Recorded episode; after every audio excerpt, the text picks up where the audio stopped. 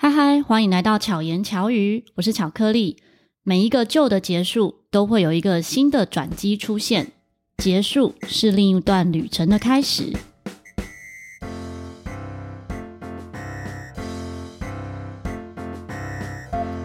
今天有三位朋友来跟我们一起聊聊结束和毕业这个话题。为什么会聊结束这件事呢？因为这一集就在二零二三年的年末。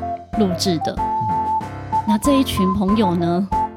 他们为什么会跟结束有关？他们是因为制作毕业歌而认识的。我们先欢迎制作人奕璇。Hello，大家好，我是奕璇，我是今年二零二三高中原创毕业歌合集的制作人。看起来非常年轻，说他是高中生，我也相信。我肯定是。肯定是一进来的时候，我想说，哎，到底哪一个是制作人？是我。跟另外两位刚升大一的看起来差不多，是你们两个有待加强了。啊，不好意思，不好意思，长得太操劳了。另外一位呢是台大的秉恩。啊，各位听众朋友，大家好，我是秉恩，我是今年新大附中毕业生，也是今年新大附中毕业歌的主唱之一。谢谢。哎、欸，对，一年发生很多事哎、欸。你对啊，你这个背多久啊？刚想的。在这一年之间，呃，发生了毕业跟成为新生哦，真的就是在短短几个月内，就是整个角色大转变。对，好，等一下我们再来聊这个话题。嗯、接着是金门高中毕业，现在实践大学的于野。各位听众，大家好，我是听风筝长大的蔡于野。谢谢你哦。现在直接破题了。其实我自己呢，在音乐教学上面，有时候会教学生一些毕业歌。对。然后会教这些歌，其实是学生点歌的。嗯。像之前有一个学生，但不是你们制作的。OK。点了一首歌，叫做《今年夏天》。啊，有《今年夏天》。对。然后我才接触到毕业歌。可是我在教今年夏天的时候，其他学生就会说：“老师怎么不是风筝？” 天哪！他们就说比较有听过风筝呢。哇，真的很谢谢大家。但当初唱风筝的时候，是完全没有想到大家会这么喜欢这首歌曲。是高中的时候对做这一首曲子。当初跟他们一样，我是高中毕业的时候，因为我学校那时候有怎么讲，我我都还记得那时候躺在台南一中的宿舍，嗯、对，然后突然就一个朋友。开宿舍门进来说，那时候我还叫刘佳明，我还我有改过名字，他就说：“哎、欸，佳明，我写了一首毕业歌，你要不要唱？”所以也不是我写，我就是说：“哎、欸，好，那我来唱。”这样，所以我就是唱了一首我们学校的毕业歌。然后该年度呢，我们几位同学应该这样讲，因为那时候建中北一女跟呃松山还有中山女高这四所台北的。高中也都有做毕业歌，然后不知道什么那一年的苹果，那时候还有苹果日报，嗯、对他们就可能去采访他们，然后写成报道。然后我们公司就是晴天娱乐的马克哥，他就看到这篇报道，然后马克哥是建中毕业，他就觉得说，建中的同学应该只会读书啊，怎么会写歌呢？嗯，他就找了这些建中同学来聊。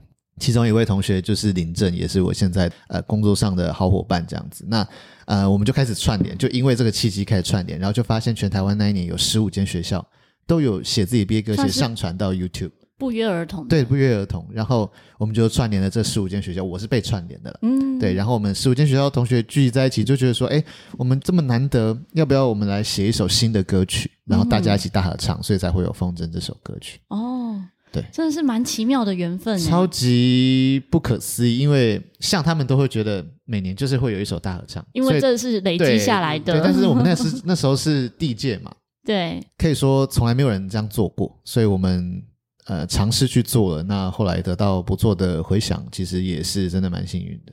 嗯，我觉得真的是奇妙的缘分，超级欸。所以对你来讲，就是真的是一个崭新的开始。对，那时候毕业就觉得。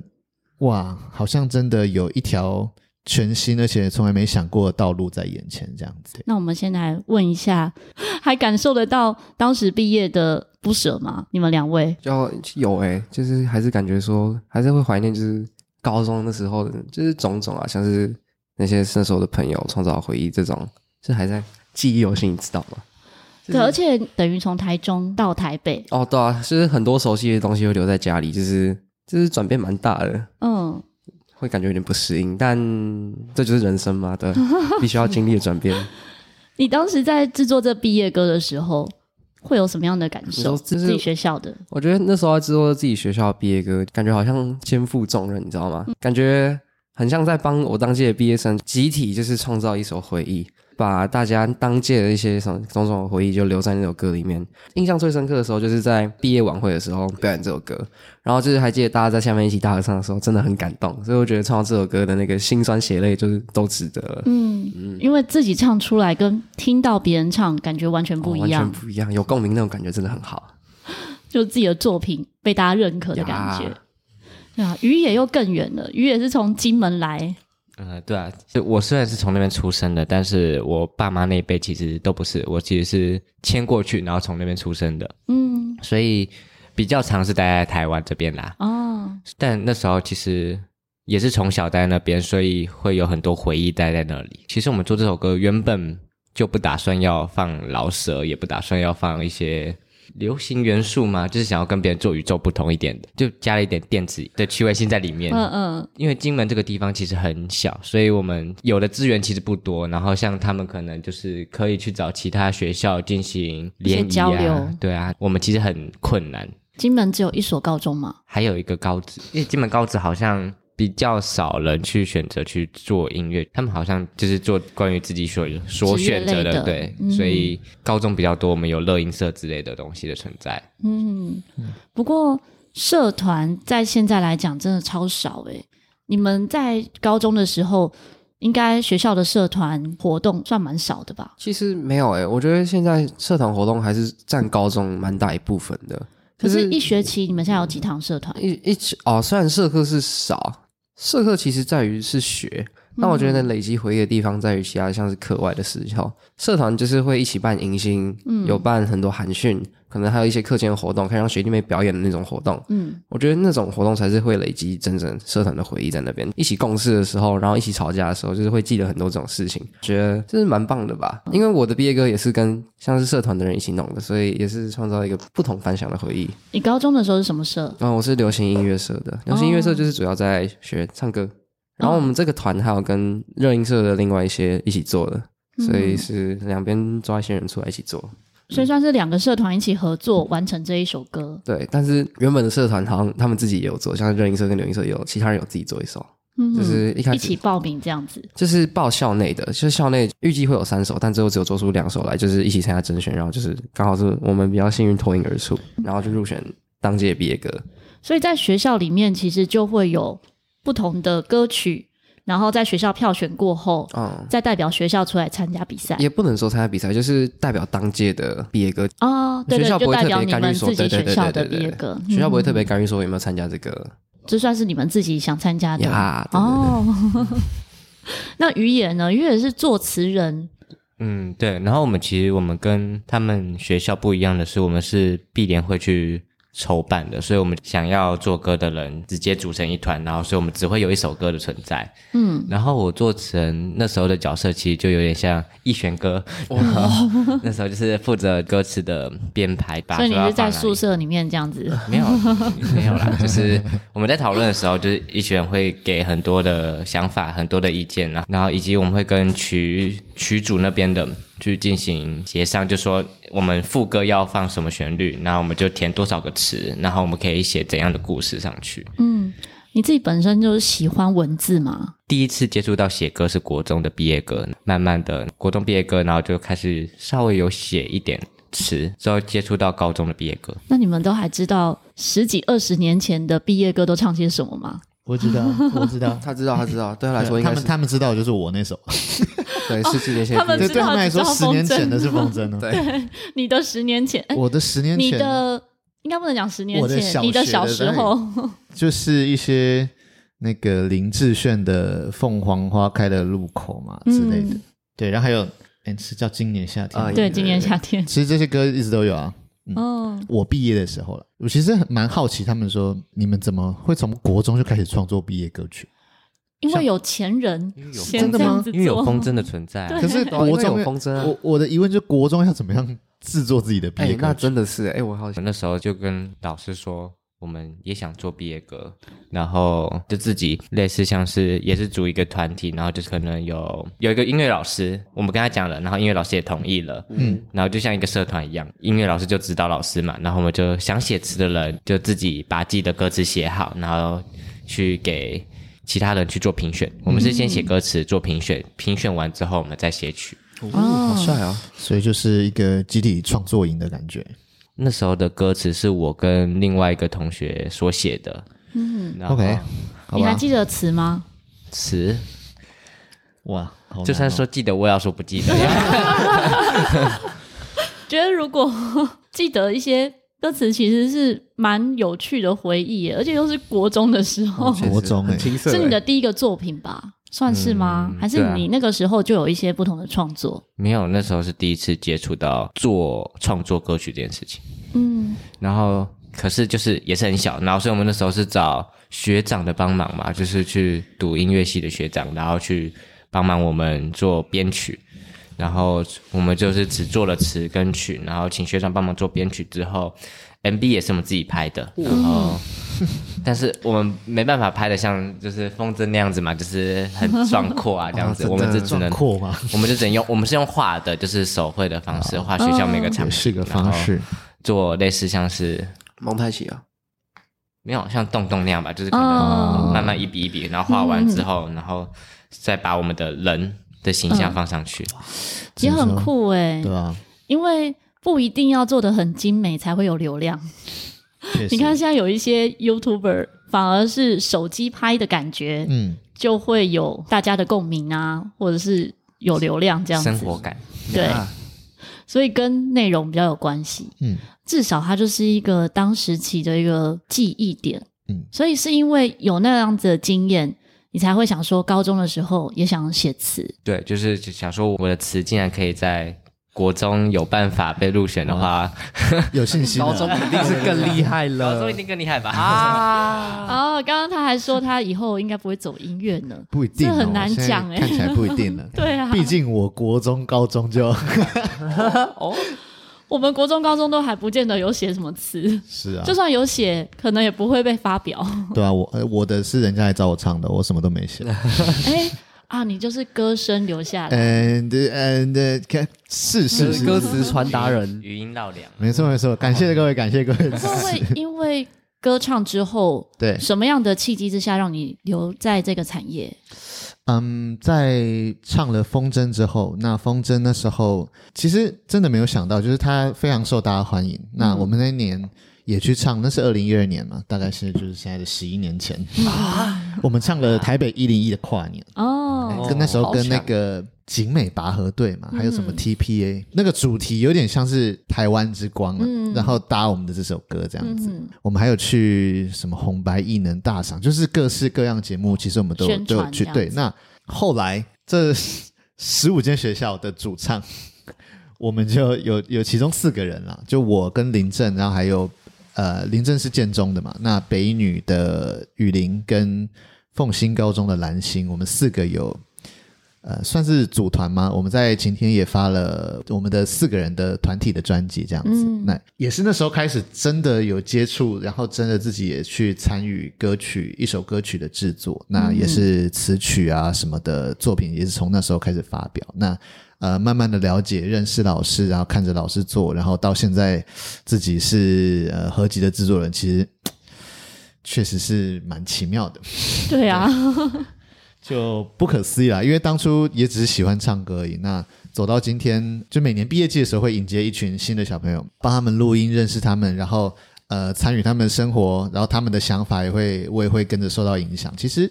我觉得每年都很像毕业季的时候会被更新啊，可能我我现在觉得我的系统已经很新了，嗯，但其实每年都会有十八岁的小朋友来了跟我说，现在最新的迷音啊，嗯、最新的梗啊，现在流行什么东西啊，所以我觉得都会一直保持活力，是，是，而且用语上可能也会跟我的国中或者高中、大学同学可能也有一点差别，嗯，所以才会一直很像高中生。因为一直跟高中生在一起，哎、是这样子吗？感谢你们啊，感谢。不会不会不会不会不会。我觉得制作毕业歌会是一个蛮有趣的回忆跟一个经历，因为对其他人来讲，毕业是蛮感伤的，是一件事情的结束。可是对你们来讲的话，它刚好是另外一个新的开始，因为你们正在创作一个作品，会因为这个经历对结束这件事的感受会有不一样吗？我觉得，哎，确实有一点，因为我觉得高中毕业反而没有我想的那么感伤，因为我觉得比较累。为什么？因为弄很多太多事情，对啊，还有这个毕业歌，但但我觉得这个毕业歌算是。没有给我一个结束的感觉，就是给我一个重新开始的动力。就是这样才这样，没有让我太过沉溺于这种回忆的悲伤，就反而就是听到这首歌，可以看到很多回忆的美好，就是很多高中的回忆。所以我觉得算是有影响到我对毕业这个看法吧。嗯，那你还记得你国中毕业的时候吗？我国中毕业的时候哭的跟白痴一样，真的很夸张，我也不知道为什么哭得那么惨，而且还是小男生，我不知道自己在干嘛，真的很糗。还不错啊，真的很率真的感觉。嗯于言呢？毕业对我来说，我猜他很想离开金门的地方，就是还想毕业。你国中的时候也在金门吗？也是在金门啊，就是从小都在那边。嗯、然后，所以其实国，所以国小跟幼稚园，然后国中的毕业其实完全没有差别，就是我们同学都差不多那一群。对，就是我们从一间学校换到另外一间学校 然后所以到大学才。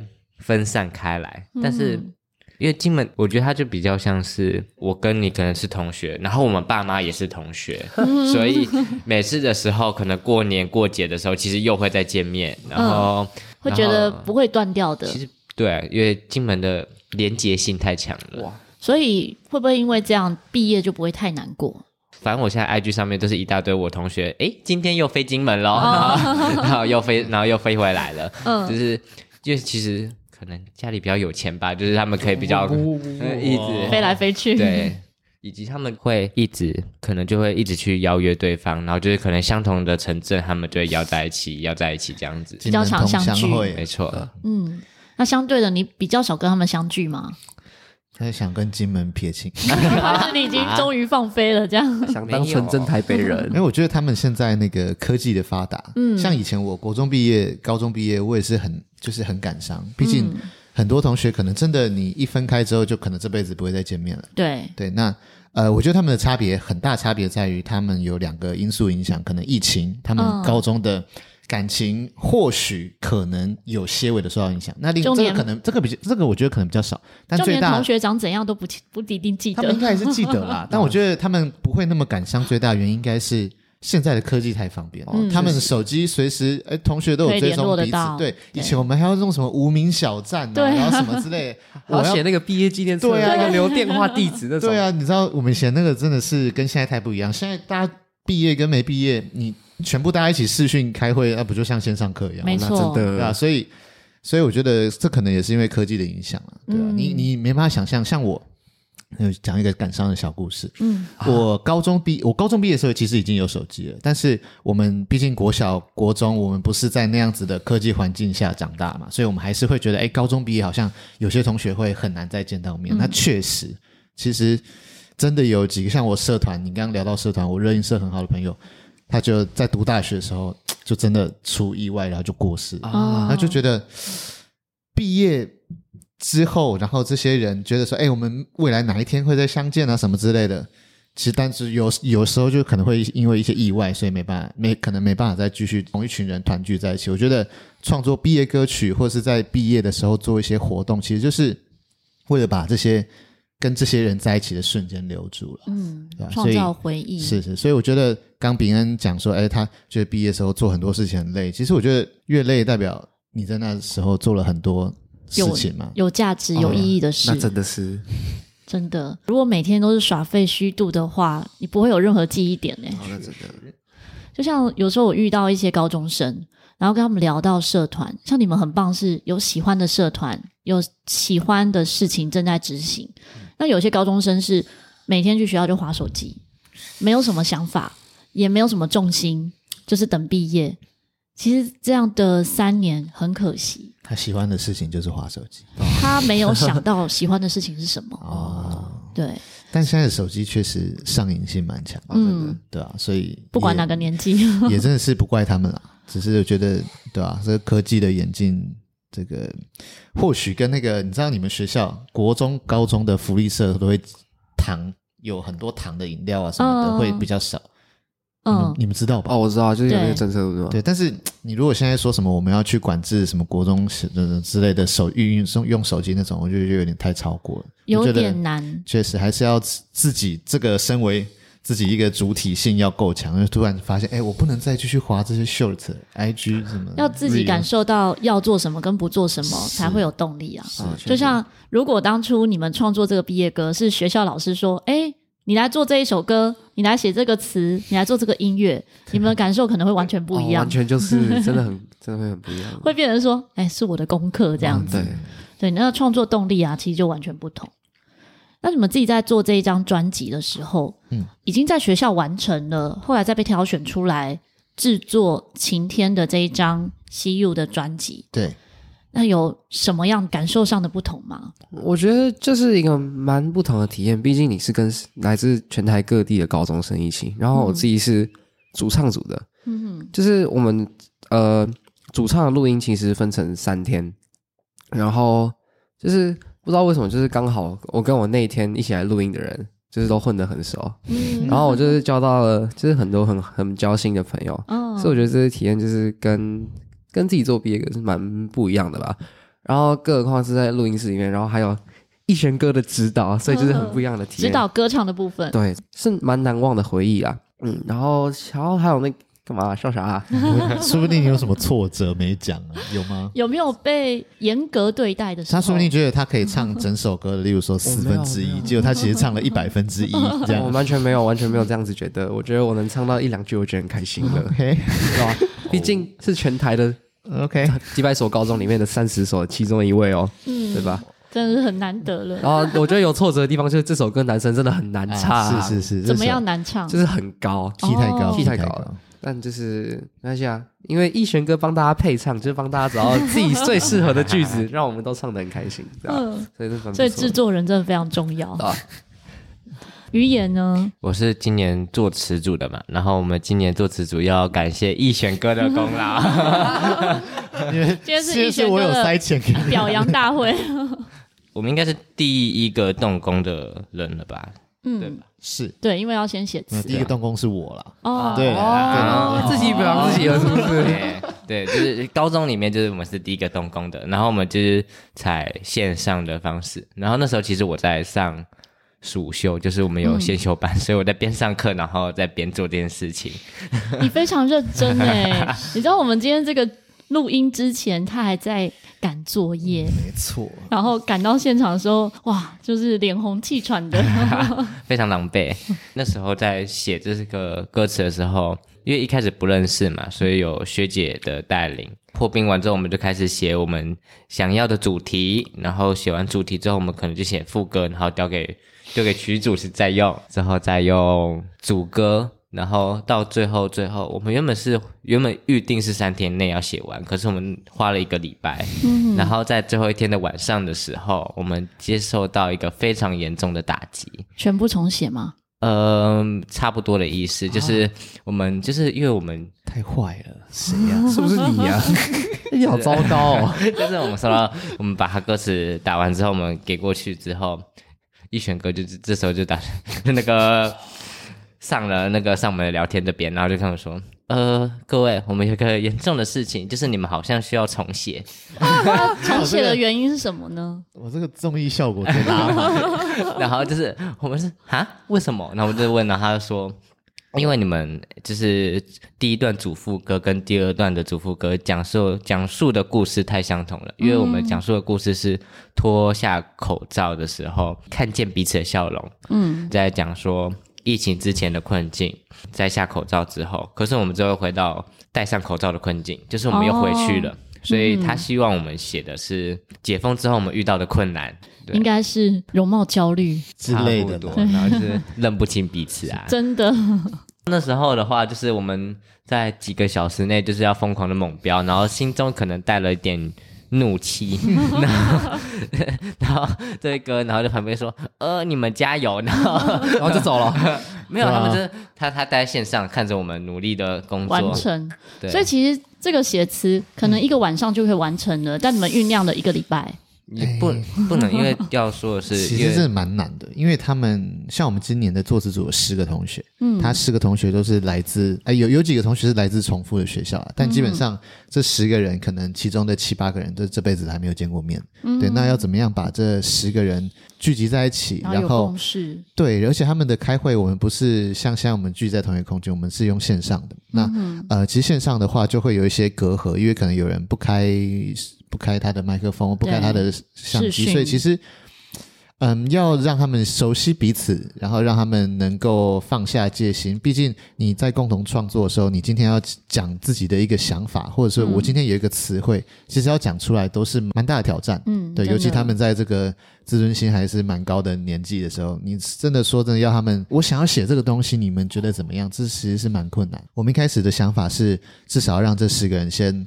熟悉彼此，那喜欢彼此，那才能一起写出一个大家都喜欢的歌词。所以前期花了蛮多时间的，但现在的小朋友，我觉得大家的社会化都还算蛮充足的，嗯、对，个个都社牛啊，嗯、对啊？所以表面社牛还是真心社牛？他们应该算是真心的啦，毕竟、哦、因为很棒。我觉得重写这个是有意义的。刚瑜也算说他们心生怨念，但你要知道在，在呃团体的劝服技巧当中，要给你们一些。阻碍，呃，这个阻碍的难度不能太低，可是你们又可以完成，这个可以大幅的增加你们彼此的那个，这个叫做羁绊吗？反正就是可以增加他们对彼此的认同了。对对对，反正而且要共患难才有回忆。如果你们三天就完成这个歌词，或一个上午就完成的话，对，你们彼此的交流就很少，对吧？所以，呃，我是为了让你们留下更好的回忆嘛。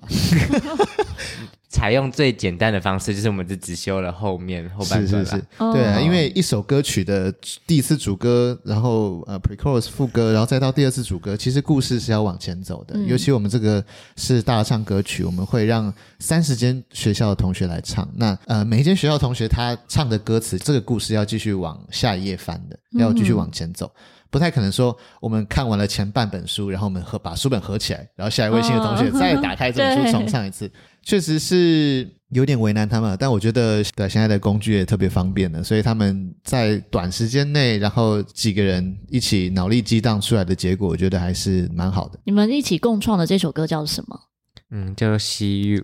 哦，就是这张专辑的主打歌。没错。嗯，那这一个。共创除了词是共创之外，嗯，曲的部分也是这样吗？曲也是，哦，对，那曲的话其实比词更困难了，因为词的话，我们毕竟丢的文字都是中文字嘛，大家都看得懂。嗯但曲的话，线上的同学有男生有女生，大家丢出来的 key 都不一样，嗯、节奏都不一样，确实是作曲上面是蛮困难。那作曲部分会是由我的工作上的伙伴林正来来担任一个带领他们的大学长这样子。嗯、对，一开始在作词作曲的时候，我大部分时间其实是在作曲组那边了。虽然我是作词组的学长，我觉得他们相对令我放心，因为他们在共同编辑上面是真的有踏实的在，大家就算是开玩笑也好，我都觉得那是一个有有。在往前进的事情，但作曲组的同学更困难了。你要他们开视讯镜头、开麦克风，然后唱一段自己的，嗯，这真的是太困难了。那他们的小朋友的状态其实是蛮冷淡的，要一直在上面维持他们的热度，嗯、对，要一直上去，就要很用力的，对，是，然后鼓励鼓励他们。对，我觉得也是我们这几年做这个毕业歌大唱的经验，所以。有办法在短时间内，大概作曲组可能用了三天还是四天吧，也就是把、嗯、呃曲做出来了。因为我们每年做毕业歌的时程都很很紧凑的，嗯、因为他们毕业你们都在几月的时候开始准备？哇，你们大概是六月底毕业，然后我们就赶快要投票，其实已经早就在投了。那他们真的来录音的时候，大概会在七月中的时候，我们要赶在他们大学。开学的时候就要把歌曲发出去，合集发出去，然后我们的合作伙伴，我们还会办今年在。三创那边有办发表会、哦、演唱会，对，所以其实时间真的蛮赶，反正每年大概都落在八月初跟八月中，所以做一首歌曲的时间是不到一个月的。例如说作词 delay、作曲 delay，那编曲就会 delay，那录音就会 delay，、嗯、所以其实时间是真的都有环环相扣的。是要在什么时机点不能再让他们瞎聊？一开始看到他们在那边纠结，我其实一开始是不会去管他们，嗯，就会觉得说，哎、哦欸，你们就自己纠结吧。对，反正你们最后可能会想出一个办法。可是如果他们纠结了两三天之后还在纠结，那可能我就要去把这个结打开。对，所以就是要要去看时间上的分配跟进度的进行的的顺畅度。你们算是陪伴的角度，还是会稍微干预走向？走向哦，比如说创作一首乐曲，是有关系到的是和弦，是哦，可能旋律，是或者是像节奏的这一些方面，他会先有一个框架出来，还是说某些人就负责某一个部分？嗯。再把它凑在一起。嗯，作词作曲的框架不太一样。像作词的话，我们当然会先给他们一些框架，例如说，我们会希望他们在呃闲聊之余，他们也可以想一下说，哎，你们今年想要写什么样主题的歌曲？嗯哼。那呃，以作词来讲，主题就会是一个对他们来说很好的框架，因为假假设他们今年一开始他们设定的主题，他们想要写解封之后的世界。嗯，那其实。很多很多词汇，很多句子可以绕在这里面打转。那这个主题、嗯、这个框架就设定很好，但作曲就相对困难，因为刚刚提到说男生女生啊、速度啊、嗯、呃拍子啊，然后音高的问题。大部分时候，一首毕业歌曲大合唱的作曲，例如说它分成主歌、pre-chorus、副歌，然后可能后面还会有一个 bridge。其实可能其中的某几个大段重要的大段，有可能都会出自同一个同学。嗯，所以。呃，带作曲的人，他可能就要先去比较意识意识要比较清楚的去赶快找到说，诶，哪个同学他是可以稳定快速的产出有比较好的旋律的，嗯，那可能就要多鼓励这个同学说，诶，我觉得你刚刚那个写的不错，嗯哼，你觉得如果继续往下发展呢？那大家也会慢慢的就觉得说，诶，这个同学写出来的东西比较完整，然后也有几句还不错，那我们用这个他的速度，用他的呃 key 来去把后面的。东西完成，对，嗯、我觉得作词作曲上面在共同创作是有很大的区别。那框架确实是一个蛮重要的，一开始我们要先定锚啦，嗯、确定这群人要往哪个方向走。会不会有一种状况是，可能这十个人，嗯，其中有几个都没有发声，嗯、也没有给什么任何想法？这是肯定有的，但我们这边是鼓励比较多啦，嗯哼，对，因为作词组的同学比较不会有这个状况，因为毕竟、嗯。他们大部分的时候都都是用打字的，嗯、所以他们都会有一些想法出来。对，然后他们彼此闲聊啊什么的，他们那时候真的哇，就会激荡很多灵感。对，但作曲组的话，气氛比较没那么热络，嗯、那就真的确实会有几个同学，他有点像是。你讲说他参与度不高，或他意愿不高，但他其实可以感觉出来，他其实很想参加。可是大家会的音乐程度都不太一样。嗯，他平常写歌就是用钢琴，或者他的走向其实已经跟他的想法不太一样。每年带同学，也很大一部分要考虑他们心理健康的问题。嗯、就是今天啊，假设我来参加作曲组，但我发现哇，其他人都好厉害哦，我是不是都不要讲话好了？他就会觉得越来越没自信。是，但。站在一个可能比较高的角度，大哥哥的角色，对，你可能就是要去偶尔关心一下，说：“哎，你现在还好吗？现在你觉得大家的东西如何？那你有东西吗？”大家可以勇敢的分享自己的想法。嗯、那当然也不乏很多同学会想说：“啊，好多同学都好厉害，有很会发言的同学，也有很不会发言的同学。可是不代表说他们的能力对不会发言的同学，他可能只是害羞，但他的东西可能很好。嗯、所以我们可能还是要尽可能去让。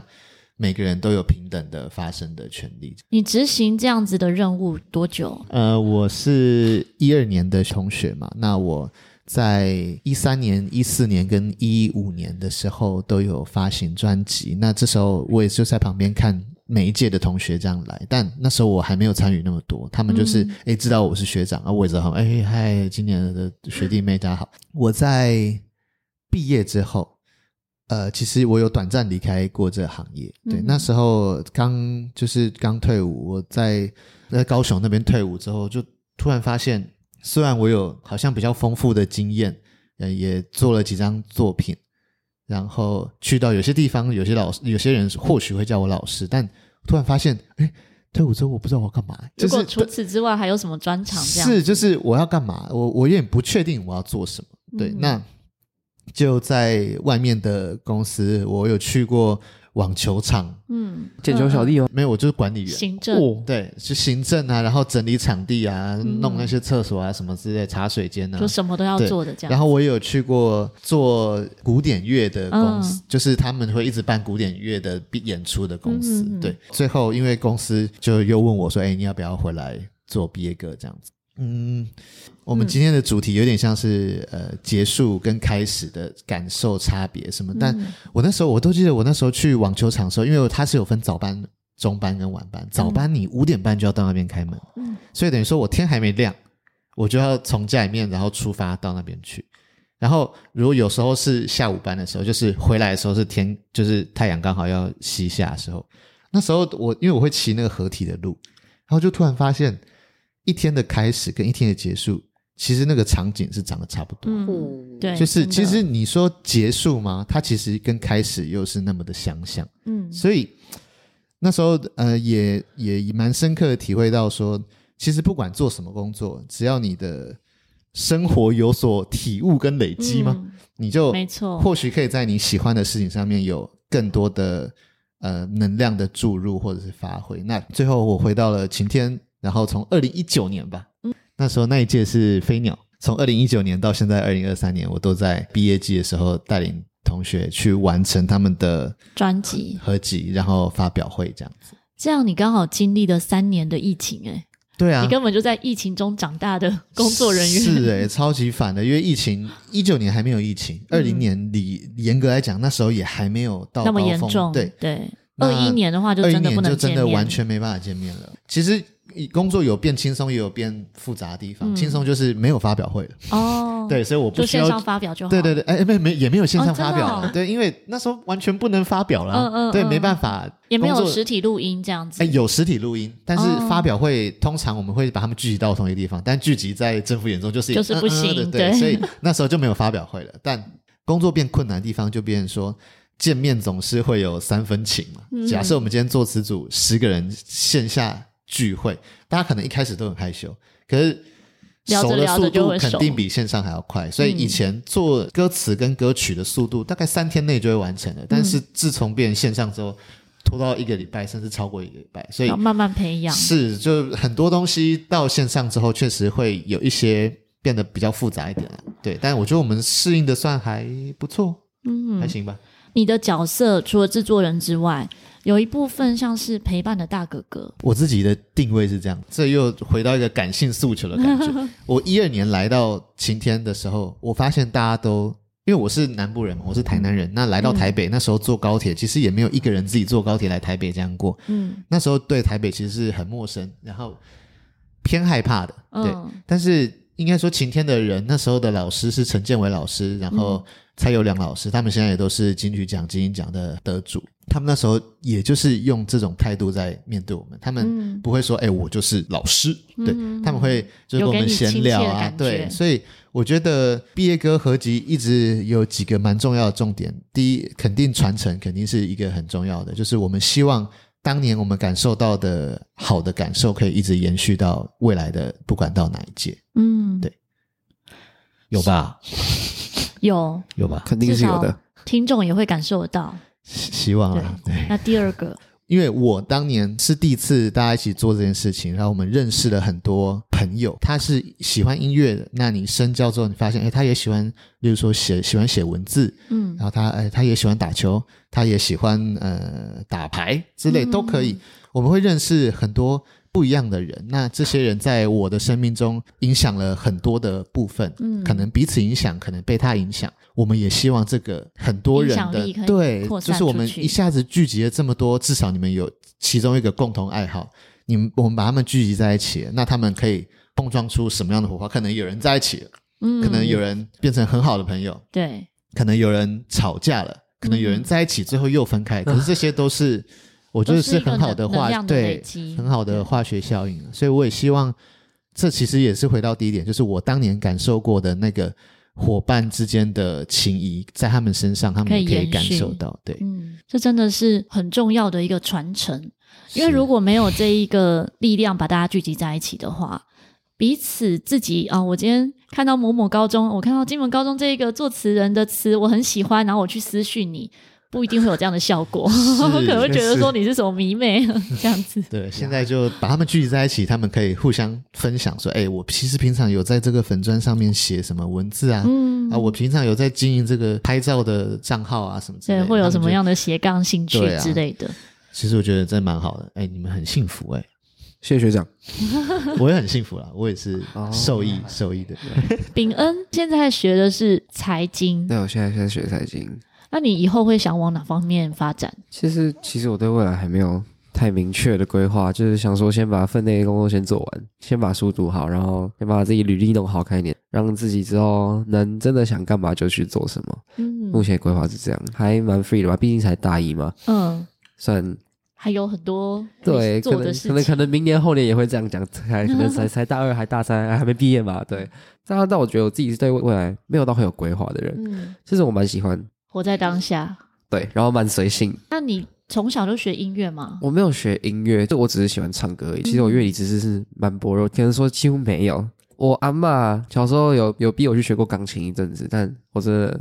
学不下去。嗯，第一次去钢琴老师家上课的时候，我就在那边流鼻血，所以我觉得可能 有点水土不服，所以 之后就没有再继续学乐器。有碰一点点吉他啦，就是可以稍微自弹自唱这样子，所以我觉得这样可以自己弹，然后自己唱的很开心，我觉得就蛮够了。这样子。哦，所以也会继续唱一些想唱的歌。对啊，就是唱歌算是一种舒压发泄的工具吧。可能跟大家可以聚在一起的时候，我觉得唱歌就是一个很能活络气氛的一个工具。对，不用任何乐器，对啊，乐器就直接随身携带。呀。那于野呢？于野是喜欢写文字的吗？你自己有做一些词以外的作品吗？我现在就是读服装设计，所以现在就是以服装那一类的东西为主。未来应该走类似关于服装类型的，可能是去打版啊，或者是那个，嗯、因为其实打版跟裁缝，可能在台湾大家都觉得它是。女工之类的，或者什么裁缝阿姨，但其实，在国外的时候，这些非常专业的技术，对他们的薪资、年资都会是比我们所想象什么创意总监还来高，比那些设计师还来得高的。没错，在我们录音前，我们就在讲说，于野以后要赚大钱，变成名设计师，再来抖内我们这些音乐人。我音乐人，谢谢蔡于野，可以的吧？哦，或者是我们表演的时候，服装就靠你了。哦，是。这真的蛮重要的耶！你自己有做一些设计吗？现在应该主要就是以基础为主，基本功对，先开始，先测一些裙子类型的，然后接下来大二会比较累，就开始会有一些时装周要准备，就是一些作品要开产出了。嗯，会是实穿的还是会是不能穿在路上的那种？比较实验性质的，就是比较。张牙舞爪一点概念的，其实就是类似就是 Lady Gaga 以前的那种 Poker Face 那种，就是比较浮夸一点、有趣一点的。然后之后大三才会是比较时装类型，然后大四就是属于自己。你为什么会想走服装啊？因为我不想要死读书，不是会坐下来好好读书的那种人。高中的时候就是去看说我适合走什么，然后因为没有学过画画。所以对画画那些东西非常一窍不通，嗯，像财经嘛，哈，就是要去算数学啊，虽然数数字方面也对啊，没有很喜欢，对，虽然还行啦，就是没有被当过，但就是 对啊还好，就不想坐在教室里面，然后就看黑板这样子，就比较想要去做手作类型的东西。嗯服装，我觉得它是比较理性一点又比较感性的东西吧。我需要用最理性方式去计算出它要腰围多宽，嗯，臀围多宽。可是做出来的东西却又是一个，它可以做出，对，它可以做出艺术品，它也可以很实穿性的。Oh my god！哇，真的很棒哎！你有自己的 slogan 呢？对啊，好强哦！但是因为有时候我周遭如果是做服装相关的，有些朋友可能自己的穿着也会比较。特立独行，觉得你的穿搭上面会跟别人不一样吗？可能会比较注重外表，但我自己的风格还在找寻吧，就是觉得自己要喜欢什么跟什么，嗯、不会想要跟别人去撞到或什么之类的。嗯，厉害，很棒，我们以后就靠你了。真的啊？等一下，IG 一定要留一下。不敢当，不敢当，穿穿搭很困难呢。对呀、啊，而且男生的穿搭超重要。真的，你如果去过日本跟韩国。你就会发现，他们路上男生都穿的很好看，但你走在台湾，你就觉得，哎对，我这算失言吗？因 为我是男生，没关系，这 OK。我自己今天也是穿的很随性，所以我对啊，穿搭我觉得蛮蛮困难。哎，像你们今天三个都穿帽 T，对，因为选择真的很少，要不然就 T 恤，要不然就是帽 T，要不然就衬衫，要不然就是靠配件。啊、哦，对啊，因为台湾这个地方太小了。其实还是会害怕别人闲言闲语之类的，哦，然后可能在国外一点，可能你就会说，哦，就是 be yourself 这样子，OK。嗯，但是在台湾就是他为什么穿成这样？他为什么要穿成这样？我觉得现在应该比较好一些，好一些啦。对啊，像你在西门町或在东区，也会看到一些穿着比较特别、嗯、很有自己风格的人，嗯，比较不会像以前这样子的眼光来去看待。嗯、对，我觉得现在的台湾社会已经。有啊，有越来越包容了，但我真的还是觉得穿搭好困难，对吧、啊？因为明明很多男生就很高，但就就没有善用他们身高优势，哦、优势对。然后我们这种可能个子没那么高，又要想说啊，我要怎么穿才可以看起来比较很修长？对，我就觉得啊，穿搭真的很困难，以后再跟你讨教。对，蔡老师，蔡老师，哦，不敢当，不敢当。这一集播出呢，其实算是二零二四的年初。距离下一个毕业差不多又要接近了，然后觉得一直在接近毕业。对啊，尤其在制作这个毕业专辑，你就觉得哎，没有多久才完成一张专辑，又要迎接下一个毕业，是会有一点。那、嗯、因为毕业季算是六月，嗯、但我们的前期的准备可能三月就要开始，嗯、那基本上就是过完年就差不多要开始了。嗯，对，那。嗯，我会尽量希望自己用比较轻松的心情跟心态来来去做这个前期的处理，因为前期我们可能要跟，因为毕竟有个发表会嘛，嗯、我们要跟厂商啊，跟很多东西沟通，对，那。那当然，在四月底的时候也会开始让他们报名。其实我们是开放给各个学校报名的。嗯，要以学校为单位，还是说同学自己可以？我们需因为因为如果用同学自己来报名的话，就会变说，就可能一所学校会有好几首歌。我们需要那首歌曲是代表当届这间学校的毕业歌曲，所以我们报名门槛确实比较高，需要学校去盖那个章。嗯，就是什么学务处的章，或者是有经过学校同意，需要学校的官方的，对，嗯、呃，又因为我们会出一张实体专辑，然后我们也会上架到数位平台，所以其实还会有一些歌曲授权上面的合约。那很多时候这个步骤就会卡住了，因为在今年之前，呃，同学他们在民法上面还没成年哦，现在已经现在已经成年了，对，对，所以在之前的话，同学还没成年的状况，就变成说他们的家长。或是学校可能要你，他们要先签一个授权给学校，嗯、学校再统一，嗯哼，盖章给我们。但现在的话，同学可以自己，他们就有能力可以授权给我们，所以现在确实是变得比较方便一点。但以前哇，以前真的好复杂。可是还要看几月生啊？啊，确实，对啊，但就是要看他们有没有满十八岁。对，对对，但至少。门槛稍微低一点点，对对对，至少一半以上的人就可以自己签了。以前都好常有那个老师或者是家长打电话来说：“嗯、你们公司到底为什么要我们签这个合约什么之类？”就会要要一直跟他说服，会有很多担心。是他们会觉得说：“哎，我们是不是小朋友去做这个东西，然后我们的。”权益受到损害，嗯、哼对，其实也也不能怪他们啊，毕竟我当年我妈也是这样，嗯，嗯，而且现在诈骗又太多了。是，当年我甚至就觉得这就是诈骗，嗯、对啊，因为我当年也是就是收到一封讯息，我台南女中的同学跟我讲说，哎，有一间台北的公司想要找我们录音呢，你要不要？这个怎么看都像诈骗，确实，对啊，就是这这，对啊。那我那时候就是有去了解一下，嗯、然后听到他们说，哎，他们补助呃车资啊，他们怎样怎样，嗯、然后最后慢慢去了解，就觉得哦，好像真的是真的，对嗯嗯，所以后后来才来。还好你有相信他，不然我们就见不到面了，欸、就不会就不会有你。